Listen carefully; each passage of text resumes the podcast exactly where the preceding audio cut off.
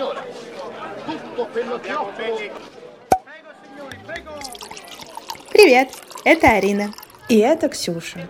И вы слушаете подкаст Дико скузатто.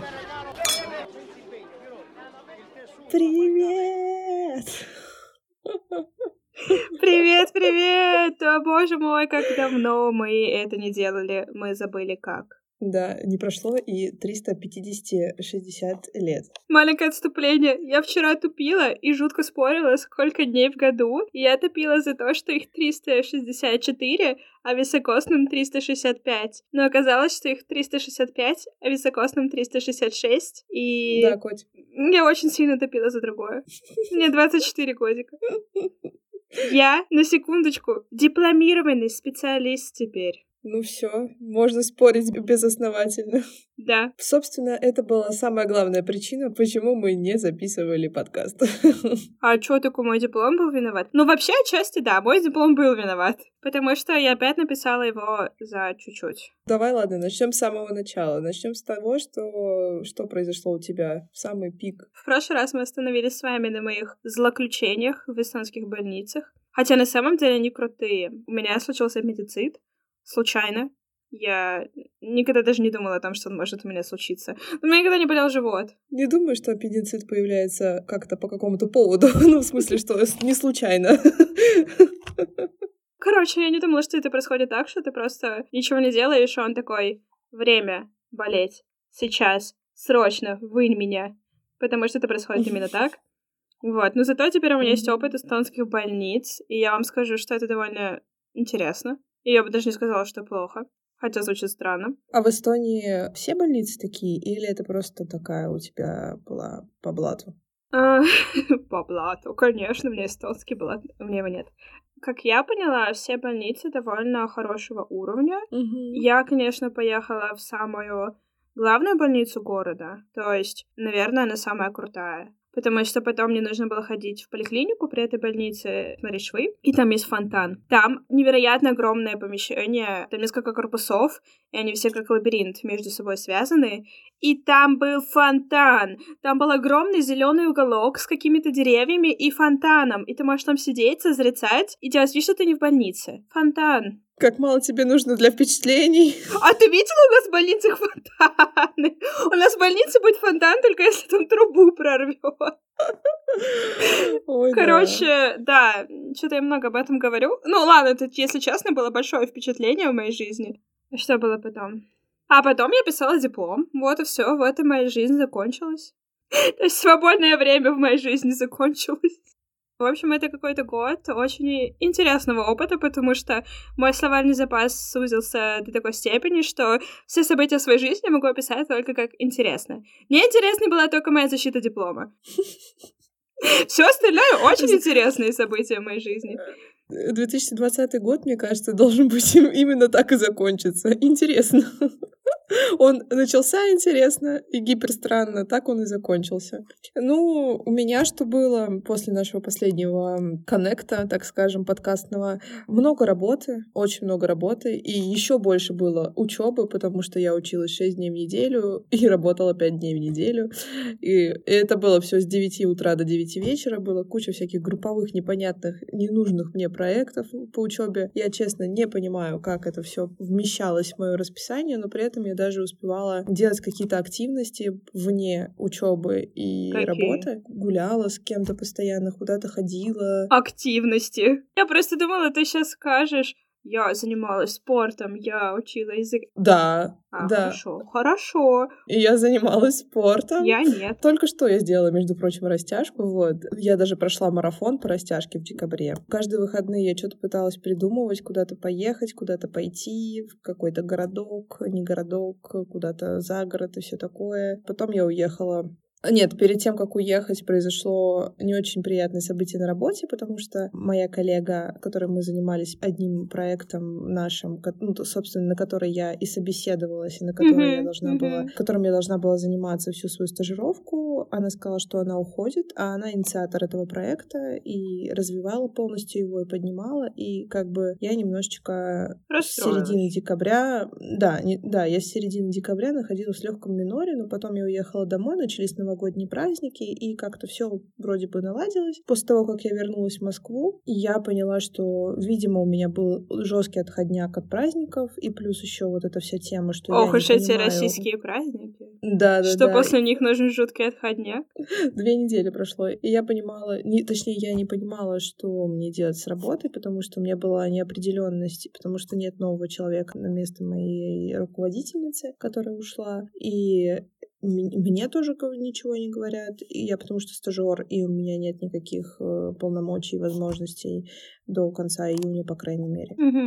И чё теперь? Потом в итоге оказалось, что этот проект в принципе переходит в другой отдел, и я поняла, что то есть то, на что я собеседовалась, и то, чем я Мгм. занималась пять месяцев, ровно половину своей стажировки, просто улетучилась э, в воздухе. И чё ты? Как сейчас? Хочешь работать? Не хочешь? Я э, приняла эту мысль, я пережила ее, я пострадала и приняла для себя, наверное, в моем понимании единственное правильное решение. Я просто решила работать до конца окончания стажировки Мгм. и писать диссертацию. Ну, потому что, во-первых, поиск работы он достаточно трудоемкий и нервоемкий, вспоминая свой последний опыт. Да уж. Ну и адаптация на новом месте тоже не очень себе такое. Вот, и я поняла, что я просто останусь. И когда я приняла это решение, все само как-то образумилось. Мне дали другое задание, ну, другой проект, конечно. тоже с- связанный с э, внутренними коммуникациями, с креативом, с какими-то визуализацией всяких штук, э, с письмом и так далее. Ну, то есть все, что я делаю, в принципе, все, что я делала на другом, на том проекте, на который я пришла, мне пе- передали в новый. И это достаточно круто получилось. И сейчас вроде бы я даже начала больше взаимодействовать с другими членами команды и со своим как бы руководителем дирекции, в которой я Мгм. нахожусь тоже, потому что именно от нее будет зависеть, могу ли я остаться дальше в компании или нет. Поэтому я как-то даже поняла, что все, что не делается, все к лучшему. В общем, вот так. Очень позитивно. Мы как будто бы уже закрываем наш подкаст. Просто рассказали все апдейты и такие,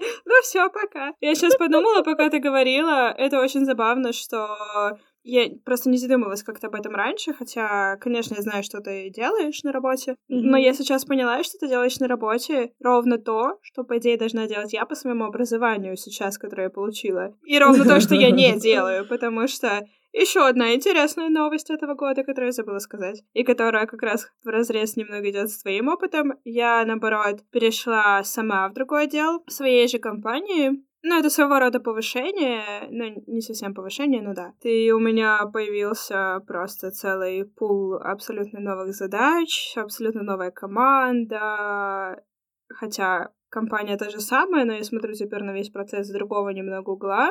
И это очень интересно. Любимое слово этого выпуска. Я считаю, что оно должно быть еще в заголовке. Иначе я не понимаю смысла, зачем я говорю вот так много. И я подумала, раз уж у нас с тобой такой разный опыт сейчас происходит, с одной Мгм. стороны, вроде положительный и негативный, но я бы так не говорила, потому что и для меня это стрессовая ситуация, переход на другие задачи, абсолютно другие задачи, которые я никогда не выполняла в своей жизни. И у тебя это вроде как в каком-то плане положительная ситуация, потому что ты тоже можешь посмотреть на что-то другими глазами и вырасти в других аспектах. Можем поговорить про работу и как работать? Ну, как обычно. Только мы постараемся не ныть, это не точно, но у меня сегодня уже приходила подруга, моя коллега, и мы с ней уже знатно понылись друг к другу, поэтому я постараюсь не ныть на работу здесь. Я люблю свою работу. Я приду туда в субботу. Слава богу, больше я не прихожу туда в субботу. Да, это же главная причина, почему ты хотела перевестись, потому что у тебя теперь есть нормальный график работы. Да, я очень хотела нормальный график работы, который, казалось бы, скучный, с 9 до 5 здесь, но это как у нас с 9 до 6. Ну, Хм. да. Почему в России с 9 до 6, а Эстонии с 9 до 5? Не знаю, мне тоже очень интересно. А сколько часов трудовой день в России? Восьмичасовой. А, потому что час на обед. А, вот говнюки. А у меня обед включен в стоимость моей восьмичасовой работы. Если что, в России я работала. Но я никогда не работала именно... По пятидневке? Да, я никогда не работала по пятидневке, у меня был свободный график всегда, я никогда не парилась именно по часам и по количеству mm. часов в день я тоже не парилась. Журналисты вообще фрилансы, кто их заставляет сидеть? Ну, короче, да, у меня все работы почему-то были максимально нестабильными часами. Это моя первая в жизни работа, когда я сижу вот с утра до какого-то количества времени. И я так этого хотела, хотя мне кажется, сейчас половина слушателей такие, о боже, это самый скучный график на свете. Как же это тупо, сидеть вот так вот, смотреть в компьютер, делать задания какого-то дяди. Как это прекрасно, когда у тебя больше нет ночных смен. Последние ночные смены я заканчивала свою предыдущую должность тремя ночными. И я прям заканчивала с какой-то радостью, что это последние ночные в моей жизни, я надеюсь. Но они меня просто добили. Мне было очень тяжело, и потом у меня в первый раз за все это время, а я работаю с ночными уже полтора года, была бессонница после них. У меня никогда не было. Жесть. У меня всегда восстанавливался нормальный режим. Ну, один день пострадала, потом вечером легла, нормальную ночь спала. Я проснулась в 4 утра и такая, все, проснулась, нормально. Хотя не, нормально, у меня были... Я не помню, что, но у меня были какие-то дела с утра, и я очень из этого бесилась, mm-hmm. что мне нужно было выспаться, но я не выспалась. Поэтому да, в первую очередь можем обсудить график, какие там есть всякие плюсы и минусы. Ну и в целом, мне кажется, интересно, что я работаю в стартапе, я работаю в IT-стартапе, Просто мне кажется, не все стартапы сейчас mm-hmm. IT. Есть большие корпорации, которые абсолютно другой мир. Есть вообще работа на себя. Есть какие-то маленькие компании, типа как ты работала. Во сколько там? Четыре человека было? Я могу точно сказать минус вот таких компаний. Давай.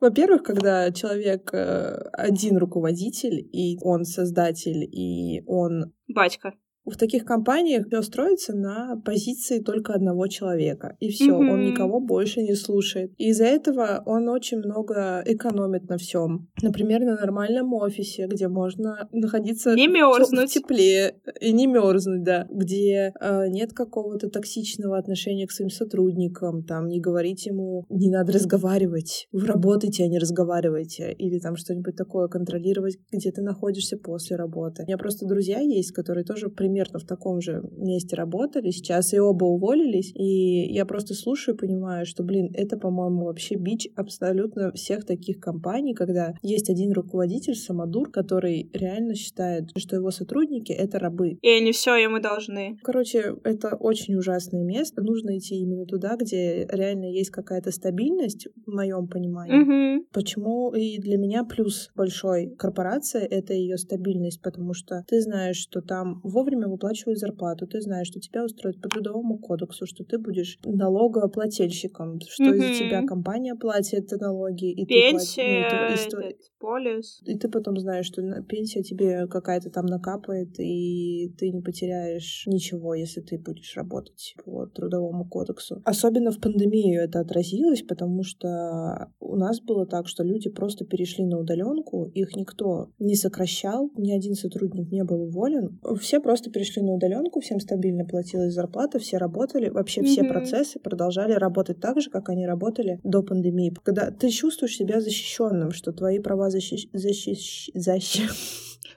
защищены. Да, да, в общем, тебя нигде не обманут, и что зарплата придет тебе ровно там 3 и 18 числа, и ты уже можешь распланировать свой бюджет относительно этой зарплаты, этих дат. И это, конечно, прям очень большой плюс таких корпораций, мне кажется. Но тебе не кажется, что ты работаешь в большой машине, что ты не важна, что, не знаю, если ты уволишься, ничего не изменится, ну, на твое место просто станет кто-то другой. Ну, наверное, Наверное, я это еще не поняла, потому что у меня нет не руководящая какая-то должность. Ну, я на стажировке, я стажер. Я просто прекрасно и так понимаю, что если я уйду, ничего не изменится, процессы не поменяются. То, что я пришла, я просто людям помогаю в чем-то там, каким-то вопросам. Но, в принципе, они же как-то и работали до меня. Ты что? Вдруг ты самый незаменимый и ценный сотрудник отдела. Но это все зависит от руководителя подразделения, в котором ты находишься. И, конечно, если ты... И, и, и команды в твоем подразделении, потому что есть команды, которые вообще никак не контактируют. Но на самом деле, вот сколько я слышала, очень многие отзываются положительно в плане какой-то человечности и в плане командного mm-hmm. какого-то духа. Очень многие сотрудники уходят на какое-то время и в итоге потом возвращаются в компанию, поработав mm, в других местах. Так, да, и говорят, что просто как-то все по-семейному, что ли, по-доброму, вот. Да, но есть, конечно, и минусы в таких больших крупных корпорациях, когда там у тебя не три тысячи людей и не три сотки людей, а 30 тысяч человек, и они все рассредоточены по всей России. Мне кажется, такой сломанный телефон. Сейчас, наверное, уже нет в связи с тем, что много всяких различных способов коммуникации mm-hmm. и мессенджера, и не мессенджера. Но это, мне кажется, абсолютно не гибкая система в плане каких-то вопросов. Например, если мне понадобится какая-нибудь эм, вот Adobe, например, или там mm-hmm. Canva, ну, оплатить какую-то программу вот, mm-hmm. для моей работы, мне нужно пройти каких-то, сделать какую-то служебную записку, какую-то заявку, подписать ее у одного руководителя, подписать ее у другого на трех разных уровнях, если не четырех. И только потом, там, через месяц, возможно, они мне типа ее предоставят. И это только про какую-то маленькую писюльку, которая называется а-ля канва. Mm-hmm. А если внутри твоего проекта нужно что-то придумать, например, разместить кон- какой-то контент на, допустим, на счетах для клиентов, это разрабатывается год, бюджетирование согласовывается год, Угу, угу. И оно согласовывается там несколько месяцев. То есть это вообще очень все трудно. Да, мне кажется, меня бы это тоже бесило, потому что с моим опытом получается наоборот, особенно вот с моим последним, который мой единственный в Эстонии, что, мне кажется, это фишка всех стартапов, что там, в принципе, нету какой-то иерархии. Конечно, у нас есть SEO, который решает важные вопросы, у нас есть высший менеджмент, который тоже все разруливает. Но в целом, например, в моем департаменте мы решаем все вопросы внутри департамента.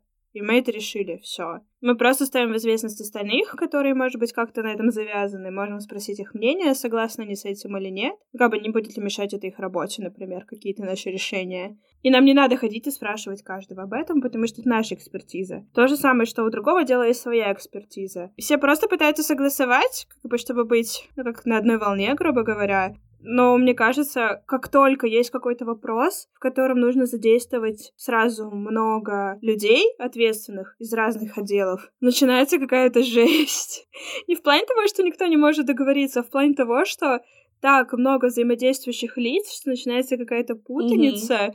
Если у всех еще какое-то разное свое мнение, то это еще 10 раз нужно снова договариваться. И, по-моему, когда это большая корпорация, это совсем какая-то адская бюрократия начинается. Да, да, причем ты можешь подготовить какой-нибудь там план, да, развития твоего проекта. Вот мне нужно на это какие-нибудь 2 или 3 миллиона в рамках большой Всего корпорации. лишь, это вообще, это, ну, это реально в рамках большой корпорации, это реально очень мало, маленькие деньги. И ты должна его презентовать своему руководителю, потом дальше руководителям маркетингового подразделения. Маркетинг одобрит, не одобрит. Если одобряет, то там еще кому-то презентовать. Если не одобряет, то все, ты пролетел, ищи выходы бес бесплатных методах. Ну, в общем, это все очень-очень сложно. Реально, мне иногда просто хочется когда давайте сделаем вот это быстро, быстро и быстро. И все такие, mm-hmm. ты работаешь в корпорации, это так не работает. И я такая, м-м, Спасибо.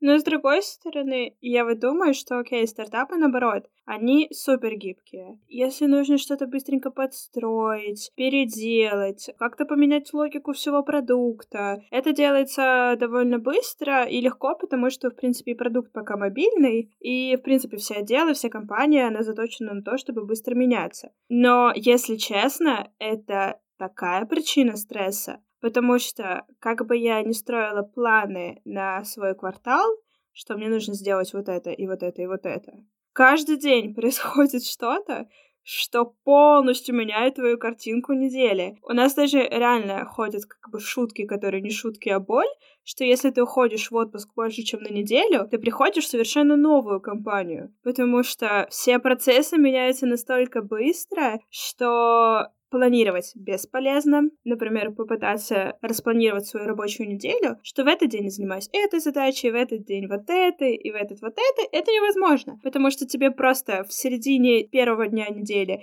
прилетит что-то, что было неожиданно в принципе, что еще неделю назад ты бы сказал, то это невозможно.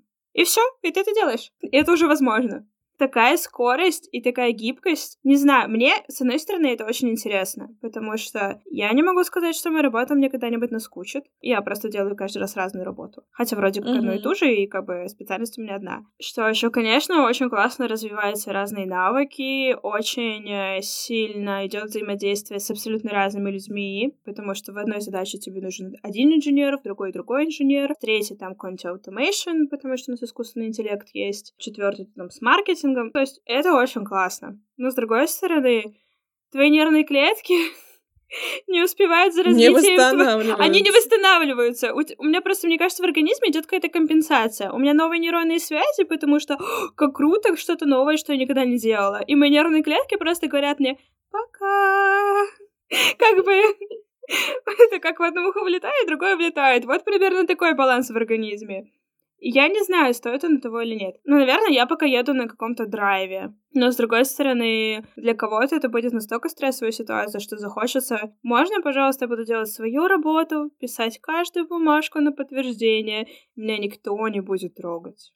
Блин, иногда в такие моменты я думаю, что, может быть, и неплохо, что я работаю в корпорации, потому что я очень люблю планировать. Я должна понимать, что в моей жизни происходит вот в этот день вот это. Во вторник там я пойду вечером туда-то, или в среду я пойду там туда-то, а вот в четверг я буду делать вот это. Если а, я не а, буду, а. не буду знать, не буду контролировать, в общем, свой процесс жизни, мне кажется, я буду очень жестко паниковать. Мне кажется, вот еще какой я заметила плюс корпорации, это четкая иерархия твоей возможной карьерной лестницы. Угу. Сначала ты младший специалист, дальше ты старший специалист, там, ведущий менеджер и там руководитель отдела, руководитель сегмента. Это как-то очень структурировано, и ты понимаешь, э, какие... Перспективы. Перспективы у тебя, да, для роста в компании. У вас там как? Я вот сейчас задумалась, насколько вообще у меня очевидная карьерная лестница. Конечно, не очевидна, если бы мне кто-то сказал, что буду заниматься тем, что я занимаюсь, я бы не подумала даже. Наверное, в стартапе ситуация двоякая, потому что, с одной стороны, как правило, это довольно молодые коллективы. Появляются какие-то новые задачи, под них нужны сотрудники. И довольно часто это внутренняя миграция сотрудников, ты просто переключаешься немножко на другие задачи, получается, в другом отделе. И это, конечно, очень классная среда для обучения, то есть ты, в принципе, можешь прийти на одну позицию и научиться еще трем-четырем случайно, просто потому что ты оказываешься рядом и подхватываешь какие-то проекты. Но с другой стороны, я бы не сказала, что есть какая-то супер четкая карьерная лестница. Потому что, да, с одной стороны, у нас тоже есть позиции вроде как, которые с условными титулами там junior, senior, то есть то же самое, что младший, старший специалист. Когда ты условно переходишь с джуниора на синьор, что делать дальше? Это космос, какое-то чертово колесо, игра в угадайки, лабиринт.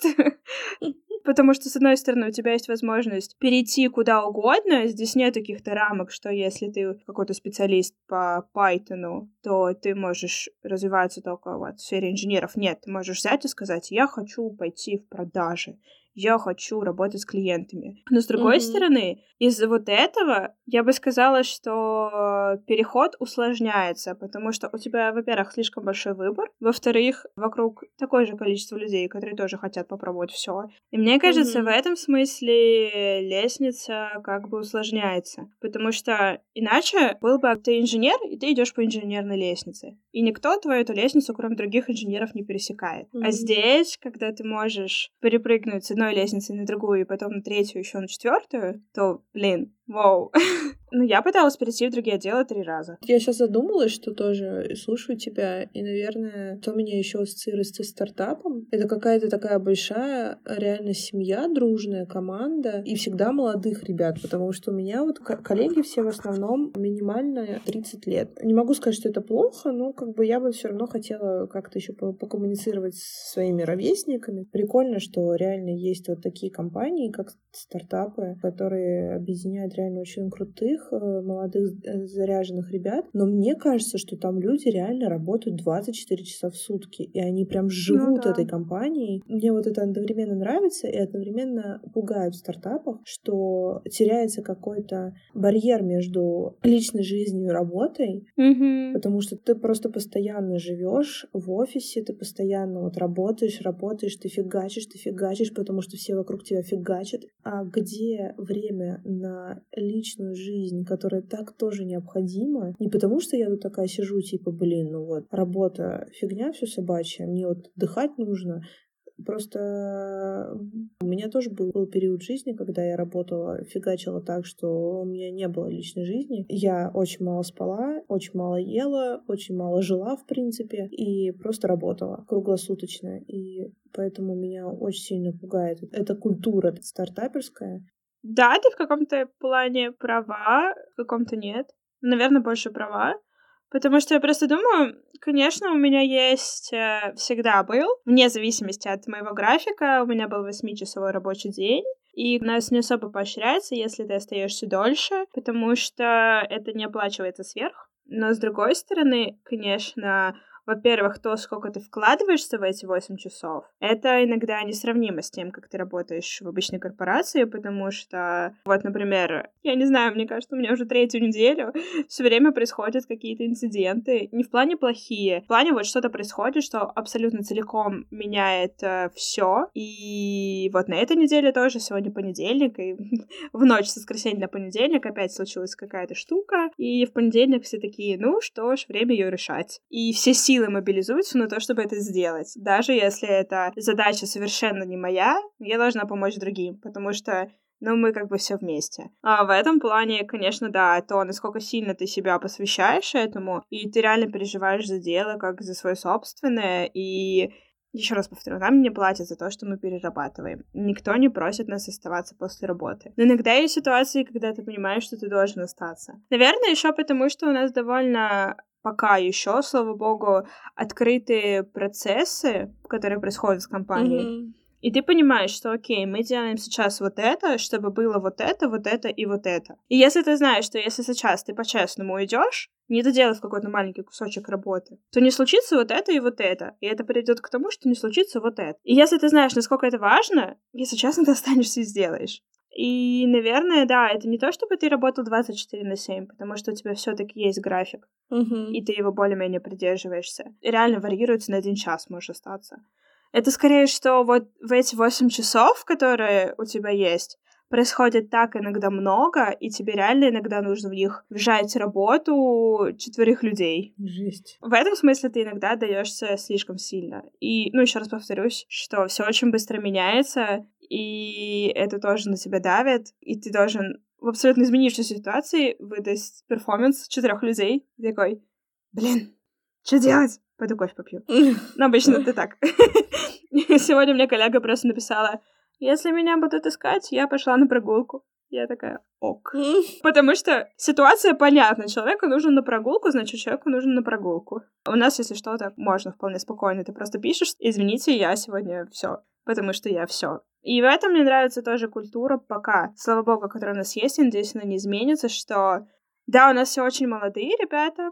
У нас раньше был средний возраст где-то 25, мне кажется. Я не знаю, остался ли он сейчас, потому что ребят около 30 у нас тоже много. 25-30, я бы сказала, mm-hmm. это возраст всех работников плюс-минус. Мы как бы драйвовые, и мы можем это на себе вывозить, потому что мы молодые, но мне нравится, что у нас есть такая культура, что все понимают, что это путь к выгоранию очень быстрому. Поэтому, если в середине дня ты просто понимаешь, что ты не хочешь больше это делать, просто не делай. Блин, это очень круто. Да, но иногда как бы тебе очень хочется это не делать, но, как я говорила до этого, ты понимаешь, что из-за этого не случится миллион вещей, и ты такой, всем насрать на то, что я не хочу. Условно, у нас нет такой культуры, что умри, но сделай. В этом смысле, наверное, плюс стартапа, что это культура какого-то понимания и принимания, Хотя, мне кажется, это больше корпоративная условно культура. Но, к сожалению, это просто такой термин, но это не подразумевается именно корпорация большая. Mm-hmm. Это просто культура компании, что о тебе заботятся. У нас и очень много ништяков. Крутяк. Такая пауза, ты ждешь, чтобы я сказала про ништяки? Можно, в принципе, почему бы нет? Под ништяками я имела в виду там всякие оплата спорта, а у нас сейчас сделали, что ты можешь выбрать, ты хочешь оплату спорта или оплату саморазвития. О. Потому что в пандемию всякие спортзалы закрывались, и просто не на что было тратить. И у нас сделали, что можно тогда тратить на всякие курсы. Mm. Когда мы были в офисе, у нас была халявная еда. Очень скучаю по халявной еде. Потрясающе. У нас э, был пивчик по пятницам. Э, по нему я тоже скучаю. Ну, с другой стороны, ладно, пока у нас э, работа из дома, нам дают э, сертификаты на доставку еды, так что не всегда, но иногда бывает. У нас были собачки в офисе. О, боже мой, сейчас начну говорить, я так заскучаю, что мы работаем из дома, потому что, конечно, с работы из дома очень много всего теряется, именно такого общего культурного, ты меньше чувствуешь себя как одна семья. Угу. Но у нас все равно есть всякие онлайн-ивенты, мы играем в игры онлайн. Блин, это прикольно. И даже очень странные зум-вечеринки, но все равно есть. Это, кстати, прикольно. Мне кажется, в корпорациях такого не делают. То есть это все исходит из инициативы твоего руководителя внутри твоего, в твоей дирекции. А так вот компания, да, есть какие-то ништяки, какие-нибудь марафоны по, против стресса от психолога корпоративного. О, прикольно. Да, да. Ну, правда, блин, я так его и не прошла на самом деле, хотя не стоило бы.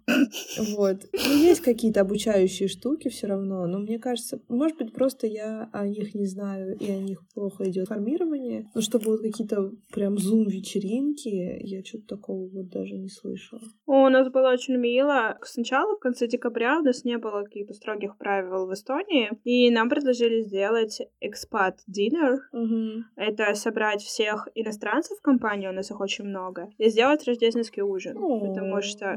Да, там был смысл в том, что, ну вот, мы знаем, что в этом году вы не смогли поехать домой на эти праздники из-за разных ограничений в странах и границах, поэтому вот давайте соберемся вместе.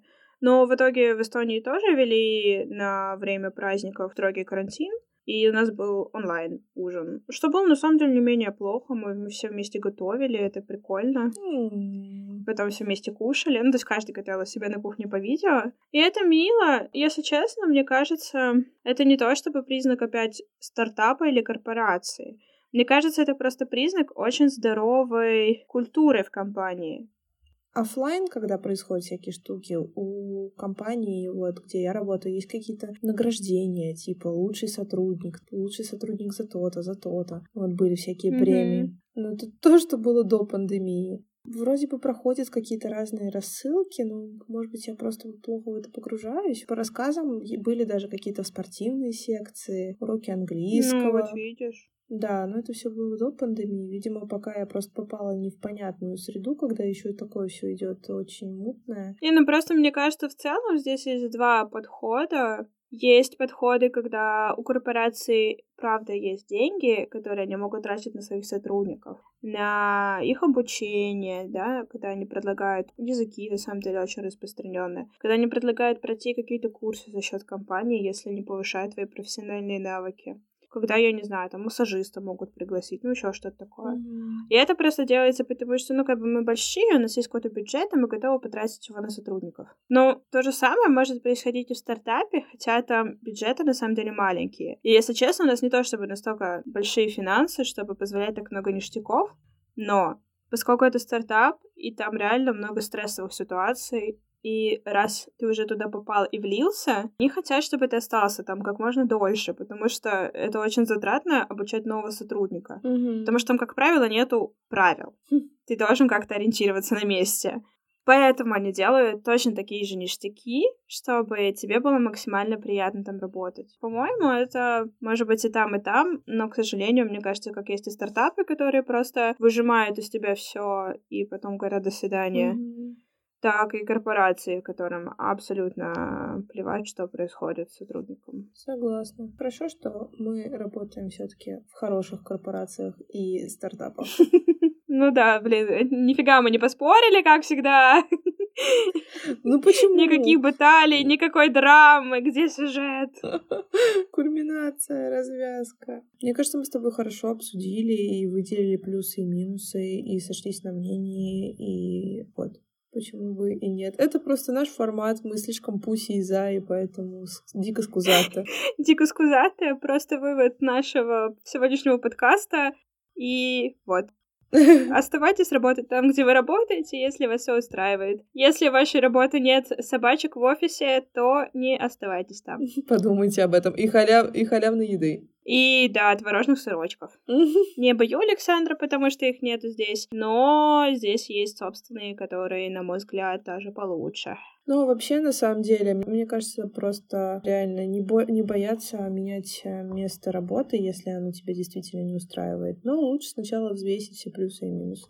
Да, мне кажется, мы попытались описать, что корпорация это все-таки что-то более стабильное, потому что да, еще в стартапе я хотела сказать, что это мне везет, что у нас довольно успешный стартап, хотя все равно из-за пандемии у нас пришлось сократить людей. Но в целом стартап это такая непредсказуемая вещь, что один день ты король на коне, а другой день, ну, все, твоя компания закрыта. Да. В этом смысле корпорации, их стабильность, это классно, но минус какой-то бюрократии, какой-то, может быть, меньше человечности. Стартапы более гибкие, там можно много чему научиться, просто работая.